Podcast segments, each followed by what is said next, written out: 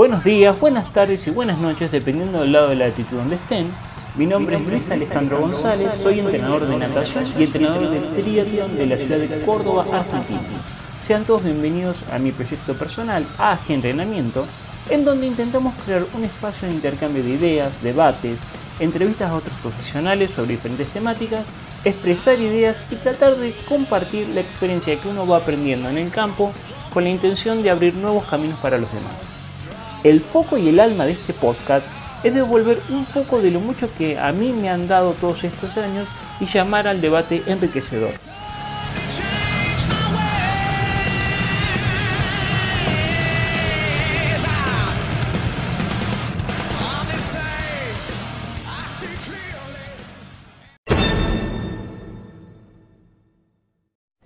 Bien, buenos días, buenas tardes, buenas noches a todos, dependiendo del lado de la latitud donde estén. Acá estamos charlando con el profesor Claudio Paredes, ciclista, entrenador de ciclismo, dueño del equipo Paredes Team, em, acerca de las características de las carreras, las diferencias que existen entre las carreras y cómo vislumbrar una estrategia de carrera y por ende vislumbrar una estrategia de preparación para las carreras. ¿Cómo anda Claudio? ¿Todo bien? ¿Qué tal? ¿Cómo estás? Buenas tardes. Aquí nos encontramos debatiendo sobre estas problemáticas. Si ustedes no vieran la exposición y la forma en la que estamos sentados, dirían que nos están, les estamos tomando el pelo. Pero no, bueno, también se puede trabajar sentado cómodamente. Bien, Claudio, em, contame, quiero que me cuentes, para que la gente entienda, ¿qué es competir en una carrera de ciclismo? ¿Cómo son los primeros momentos? ¿Cómo se ponen los competidores? ¿Qué, qué es lo que pasa en la carrera, qué, características suele haber en, las carreras, eh, qué, problemáticas enfrenta un corredor en una carrera. Contame un poco cómo es una carrera. Bueno, desde adentro. Eh, después de, un montón de años de, competir, yo soy un, competidor de, carreras amateur, ¿no es cierto? De la categoría Elite, eh, acá en, en, la República Argentina, en Córdoba, ¿sí? Y bueno, dentro de lo, de lo que uno ha experimentado, eh, generalmente siempre, bueno, hacemos una entrada en calor y, y vamos a la línea de largada. Dentro de la carrera se suceden un montón de situaciones que a veces son, no son fáciles de resolver. Y creo que también eh, les debe suceder a todos aquellos que también son corredores de este tipo de carrera y quizás también en, los profesionales y, y en otros ámbitos, ¿no? Pero el tema es tomar la decisión en el momento justo. Por ejemplo, salir a perseguir o a corretear, como decimos acá, a los que puedan ser una posible amenaza o una posible fuga. Eh, pensamos también en si estamos ubicados en el, en el lugar justo en el pelotón para poder eh, tener la capacidad de observar y de decir, a ver, ¿qué está pasando en la carrera? Porque si yo estoy ubicado al final del pelotón, quizás no me permite ver qué está pasando, quiénes están. ¿eh? Entonces, bueno, por ahí desde adelante la carrera se puede ver mejor y saber si es el momento justo en donde yo también tengo que estar ahí por si se genera una fuga. O si es el momento justo de estar ahí para definir una carrera para la sprint. Mira, a ver, vamos, vamos a empezar por parte. Para...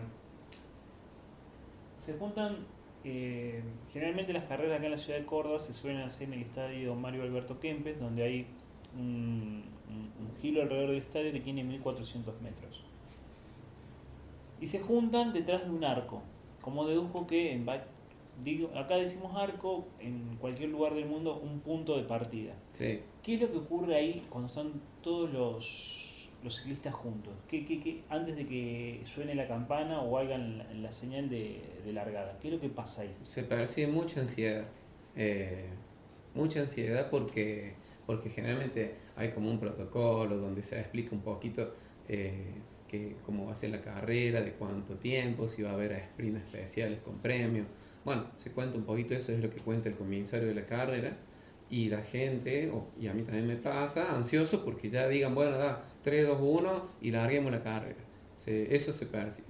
Y de hecho eh, es una energía que, que, se ve, apenas empieza la carrera, la mayoría de las veces sale eh, el pelotón nervioso, eh, estando muy atentos a, las distintas situaciones que pueden ir ocurriendo.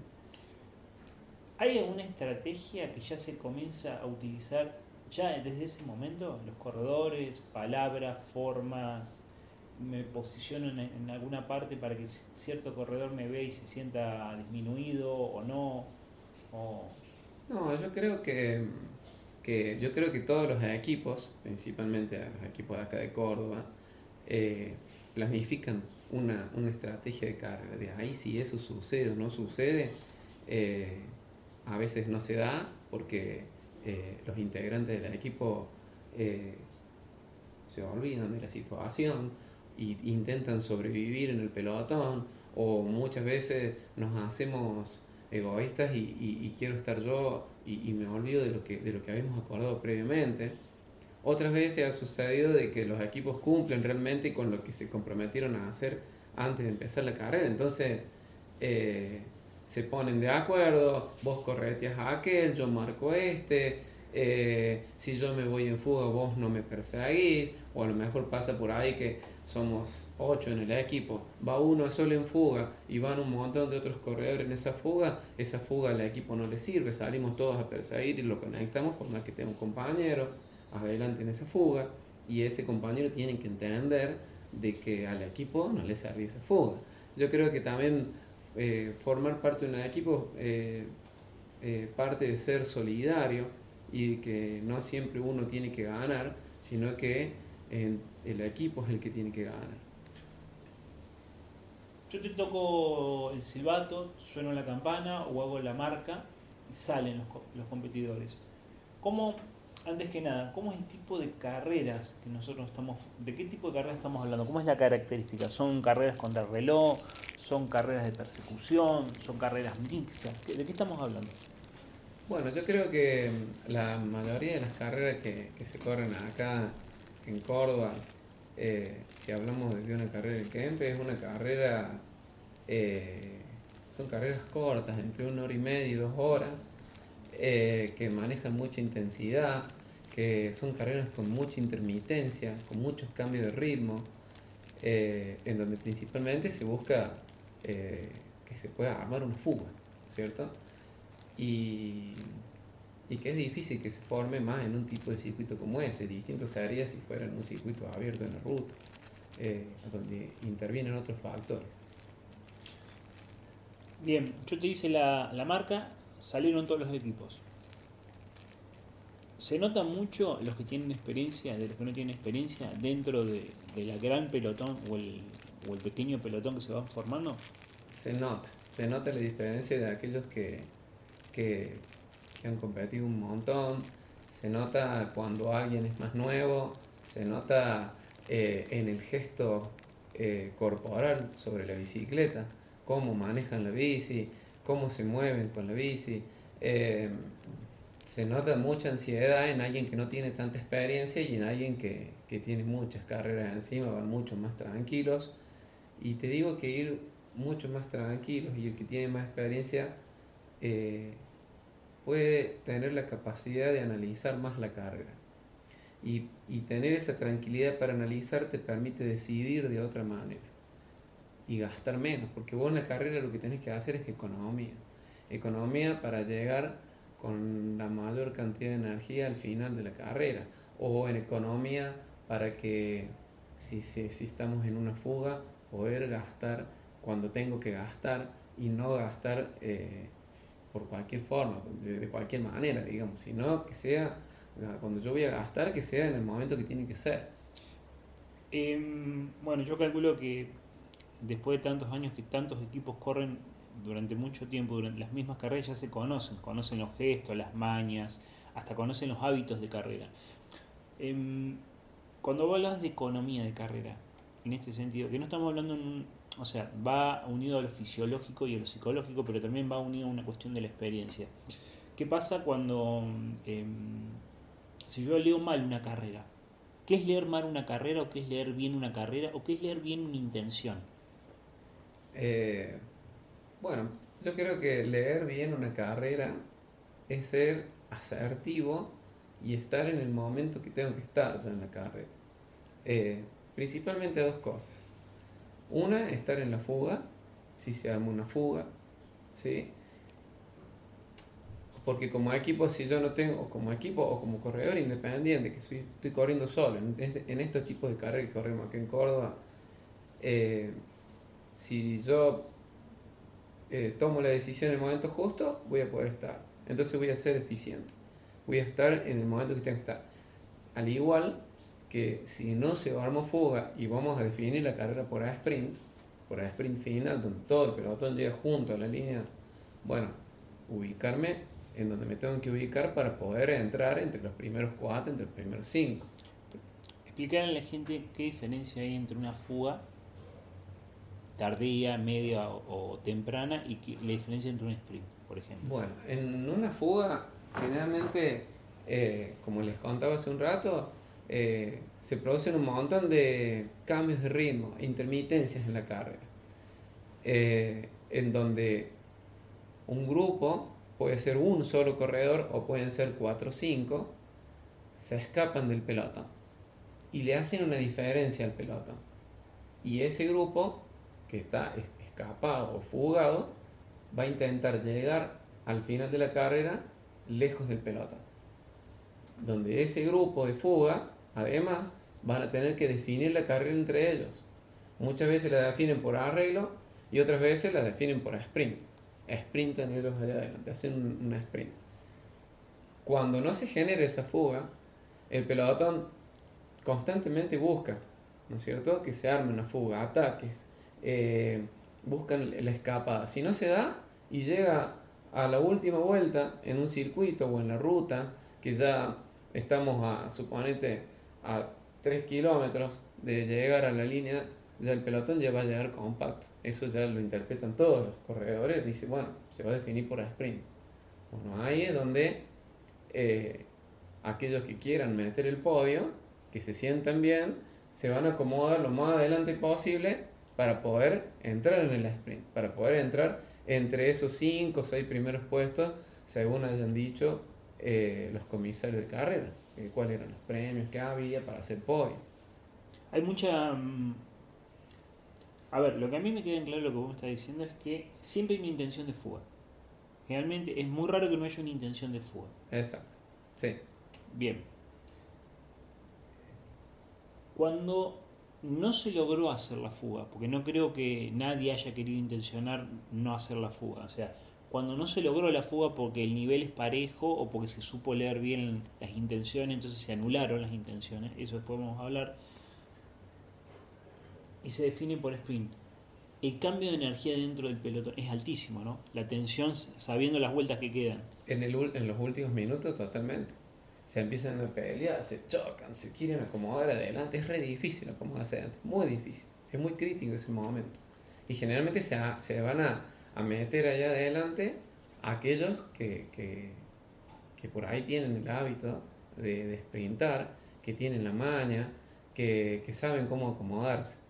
Otra forma es que el equipo te lleve para adelante. si vos tenés 4 o 5 compañeros que son fuertes, que llegan bien al final de la carrera, y vos sos el sprinter o dos del equipo son el sprinter y generalmente esos el equipo los compañeros van a acelerar por fuera por donde sea para llevarlos adelante del pelotón para que los últimos 200 300 metros ya estén listos para que puedan embalar y definir la carrera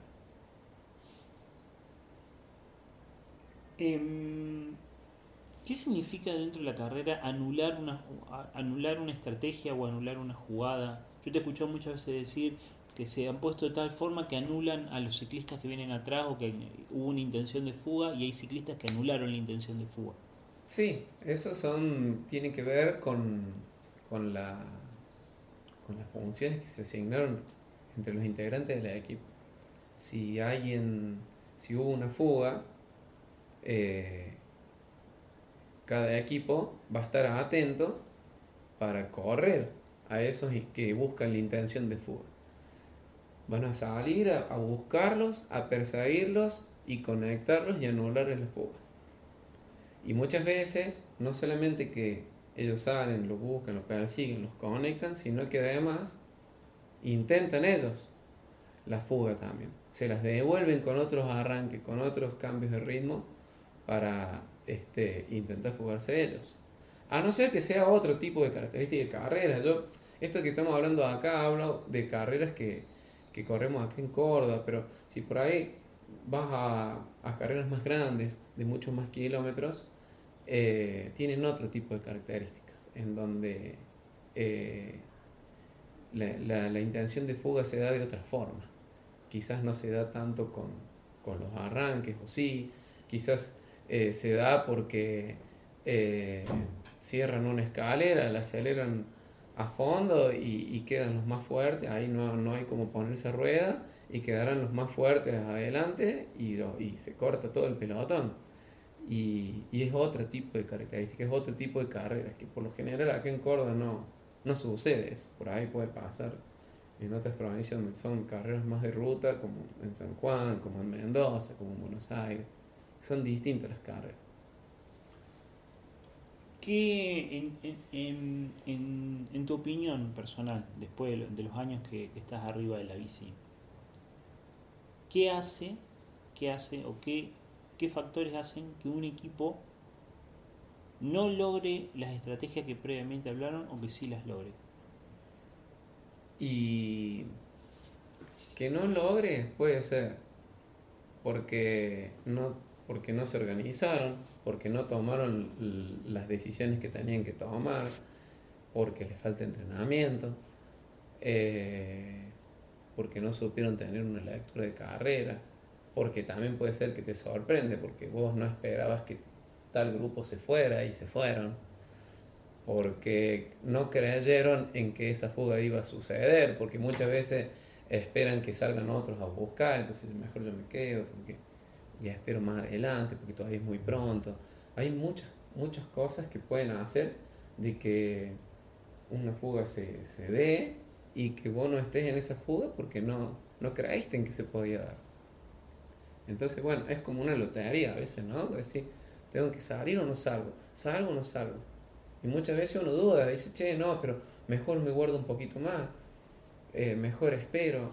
Y, y esas dudas hacen de que a veces vos no estés en el lugar en el momento adecuado para, para, para conectar esa fuga.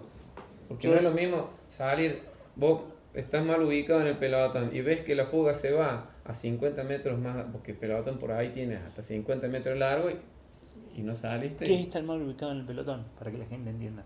¿Qué es estar mal ubicado? Y no estar entre los primeros 10, 15 corredores. Si hablando de un pelotón de 50, 60 corredores. Entonces, si vos estás ubicado atrás y vos ves, desde atrás ves que se arma la fuga y se empiezan a ir, y vos tenés que salir de atrás, toque, toque, toque, recorrer, recorrer, recorrer todo el pelotón y salir y conectarlo es un gasto gigante. Que por ahí, si vos estás más adelante, saltas rápido y conectas. ¿sí? De ahí puedes saber que también, eh, estando adelante, tampoco se te da la fuga, porque a lo mejor eh, te agarraron de un contragolpe, que estás ahogado, que eh, hicieron, venían de, de, otra fuga previa que, que se había hecho y vos venías ahogado y, y tenías que saltar de nuevo y no saltaste. Bueno, ahí tienes que estar tus compañeros de equipo para reemplazarte en ese momento. Ahí siempre escucho a, los chicos tuyos decir, eh, cuando vuelven de las carreras, que tuve, tuve que estar pensando todo el tiempo. Nunca pensé que iba a tener que estar razonando todo el tiempo y estar atento todo el tiempo. Porque uno ve una carrera de afuera, cuando no entiende nada, y dice, lo único que están haciendo es quién va más fuerte. Pero sería correcto decir, como suele pasar con los equipos o los deportes de equipo, que la velocidad máxima está determinada por la velocidad de todos los que dirigen la carrera. Sí, puede ser. Puede ser. Eh, yo creo que, que este estrés que te genera pensar todo el tiempo y para partir de eso tomar una decisión. Si vos eh, no supiste decidir porque te encontrás con un montón de preguntas, porque a veces tenés miedo también, eh, hace que te, que te termines equivocando y, que a veces el ritmo de carrera o la velocidad final de la carrera no, no la, no la determina eh, el ritmo de carrera, sino que le determina tu falta de decisión. No sé si se entiende lo que te digo. Sí, sí, sí, sí, sí. O sea, tu falta de accionar en el momento que tenías que accionar o que podías, no sé si que debías, que podías accionar, tu, tu error de lectura o tu falta de decisión por desconfianza o lo que sea, hace que marca el ritmo de la carrera también. Exactamente, sí, sí, totalmente. Es así. Eh, yo creo que es una práctica constante y que, que como vos te sientas entrenado también te va a ayudar a sentirte seguro a la hora de tomar una decisión. Porque si vos te sentís bien, estás preparado para la carrera, dudas menos, porque uno está pensando todo el tiempo, bueno, eh, mm, me guardo, no me guardo, salgo ahora, no salgo, eh, estoy bien en este piñón, no, mejor lo saco. Si yo dudo demasiado es porque tengo inseguridad. Y frente a esa inseguridad puede que me equivoque. Frente a esa inseguridad puede ser que esté mal ubicado en, en el grupo, en el pelotón. Frente a esa mala ubicación puede ser que no pueda ver qué está sucediendo más adelante. Bueno, es como una consecuencia de otra, ¿no es cierto? Dado, dado, voy a hacer una pregunta media filosófica, media abstracta, pero creo que, me la vas a entender rápido. ¿La bicicleta está viva cuando está con vos arriba?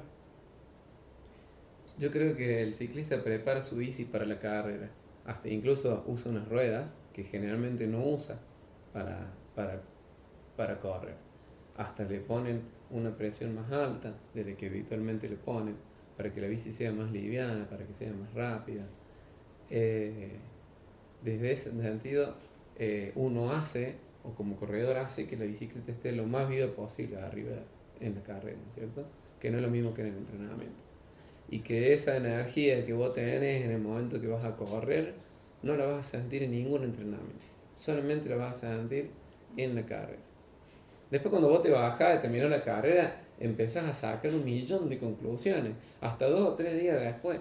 ¿Por qué no hice esto? Ah, mira, podría haber pasado aquello. Uy, esto. Ay, si hubiera puesto este piñón. Ah, si hubiera puesto este corral, pero es que hace mountain bike. Si hubiera puesto el, el plato 38, como era más llana la carrera, podría haber ido mejor, más fuerte. No, ¿cómo no puse el plato 36? No, ¿cómo no hice aquello?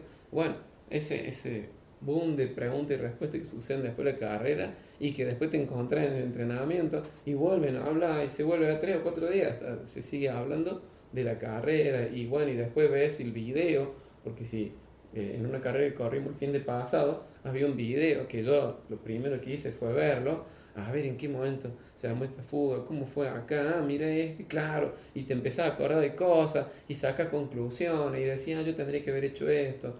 Bueno, yo creo que ahí, en ese, en ese espacio de, reflexión, que puede ser una reflexión personal y una reflexión con el grupo, porque vos estás con tu compañero de equipo, también te ayudan a aprender, también te ayudan a conocerte con el otro, para que vos tengas una comunicación con el otro, eh, no solamente del habla o del gesto, sino una comunicación motriz, ¿cierto? Que vos sepan que, que con un solo pedaleada que hace tu compañero voy a entender lo que el otro va a hacer. Y eso se aprende también compartiendo y vivenciando eh, competencias. Bien. Bueno, Claudio, te agradezco muchísimo, muchísimo esta información. De acá van a salir muchas preguntas más y calculo que vamos a hablar muchas cosas más. A mí se me ocurrieron, como vos decís, muchas preguntas más y se me van a seguir ocurriendo muchas preguntas más después de volver a escuchar el... Ni hablar. Yo hablo desde mi experiencia, por supuesto, eh, hasta por ahí puede ser que haya otros corredores que, empiecen distinto o que, o que tengan más cosas para agregar que yo hoy en, este momento a lo mejor no las estoy diciendo, pero, pero hay muchísimo. Es muy lindo conversar y reflexionar de, de lo que sucede en las competencias. Yo tengo una premisa, que no sé si vas a estar de acuerdo, por lo menos desde mi experiencia, que es que mientras más preparado estás desde todos los aspectos, desde lo táctico, desde lo fisiológico, desde lo psicológico, desde las estrategias nutricionales, desde el trabajo en equipo y lectura, eh, menos necesidad de estrategias o de, de, sí, de estrategias para cubrir falencias necesitas. Entonces la carrera fluye mucho más. Yo creo que ahí reducís problemas, problemas que, que se van a presentar y que vos por ahí ya los desestimas porque vos te das cierta seguridad y que te vas a abocar a decidir puntos eh, que son claves y que, como decís vos, va a ser más fácil resolver la carrera. Si yo estoy bien preparado físicamente, si yo conozco mi cuerpo, me conozco frente a mis intensidades, si yo me conozco, eh, suponete, eh, mis umbrales de potencia, si conozco mi frecuencia cardíaca en relación a tal intensidad. Bueno, yo creo que todo eso también me ayuda a mí a, tomar decisiones y, y, si yo estoy bien eh, eh, preparado, ¿sí? desde todos los aspectos, eh, voy a poder resolver mucho más fácil otras situaciones que se me pueden escapar por ahí.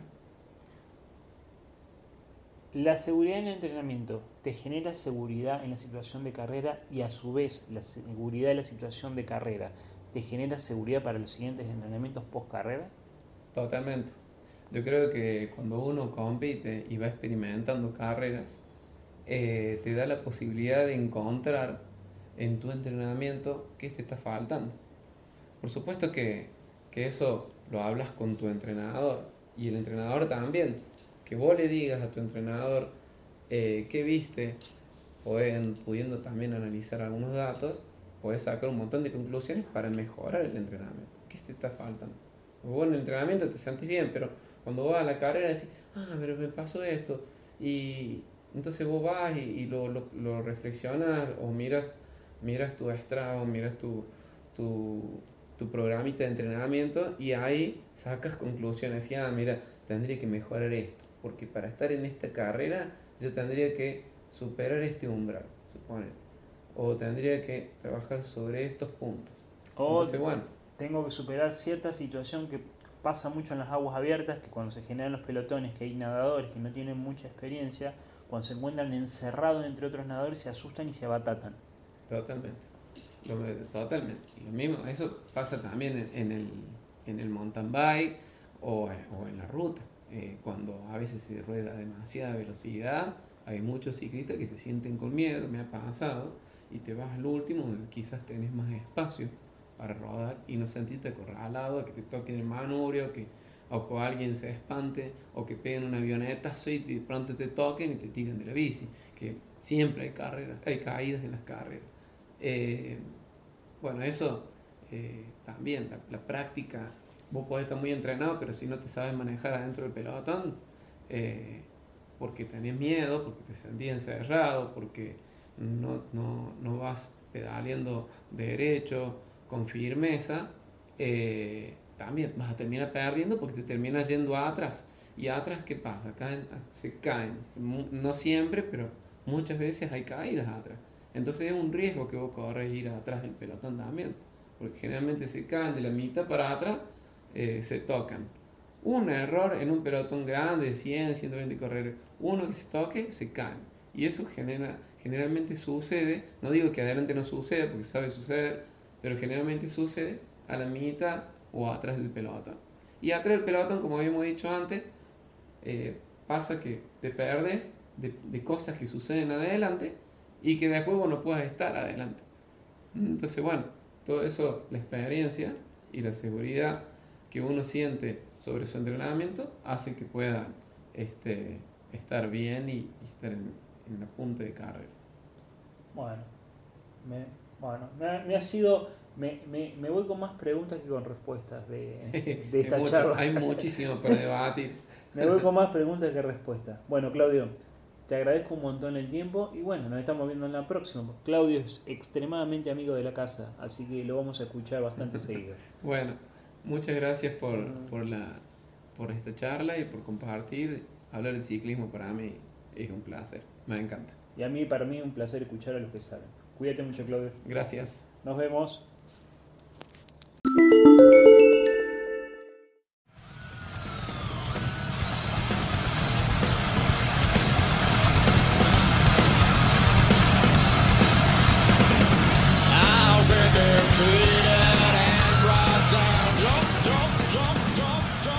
Espero que este capítulo les haya gustado. Recuerden transformar las palabras en acciones ya que este es un camino de un eterno aprendizaje y la acción siempre tiene el lugar principal. Si te gustó esta información, date una vuelta por nuestro sitio web AG Entrenamiento, en donde vas a poder encontrar un montón de información como esta, artículos, videos, entrevistas a otros profesionales y espacios de debate abierto, que eso es muy enriquecedor. También podés seguirnos en Instagram, Facebook y en nuestro canal de YouTube como AG Entrenamiento. Mi nombre es Luis Alejandro González y los espero en nuestro próximo encuentro. Cuídense mucho.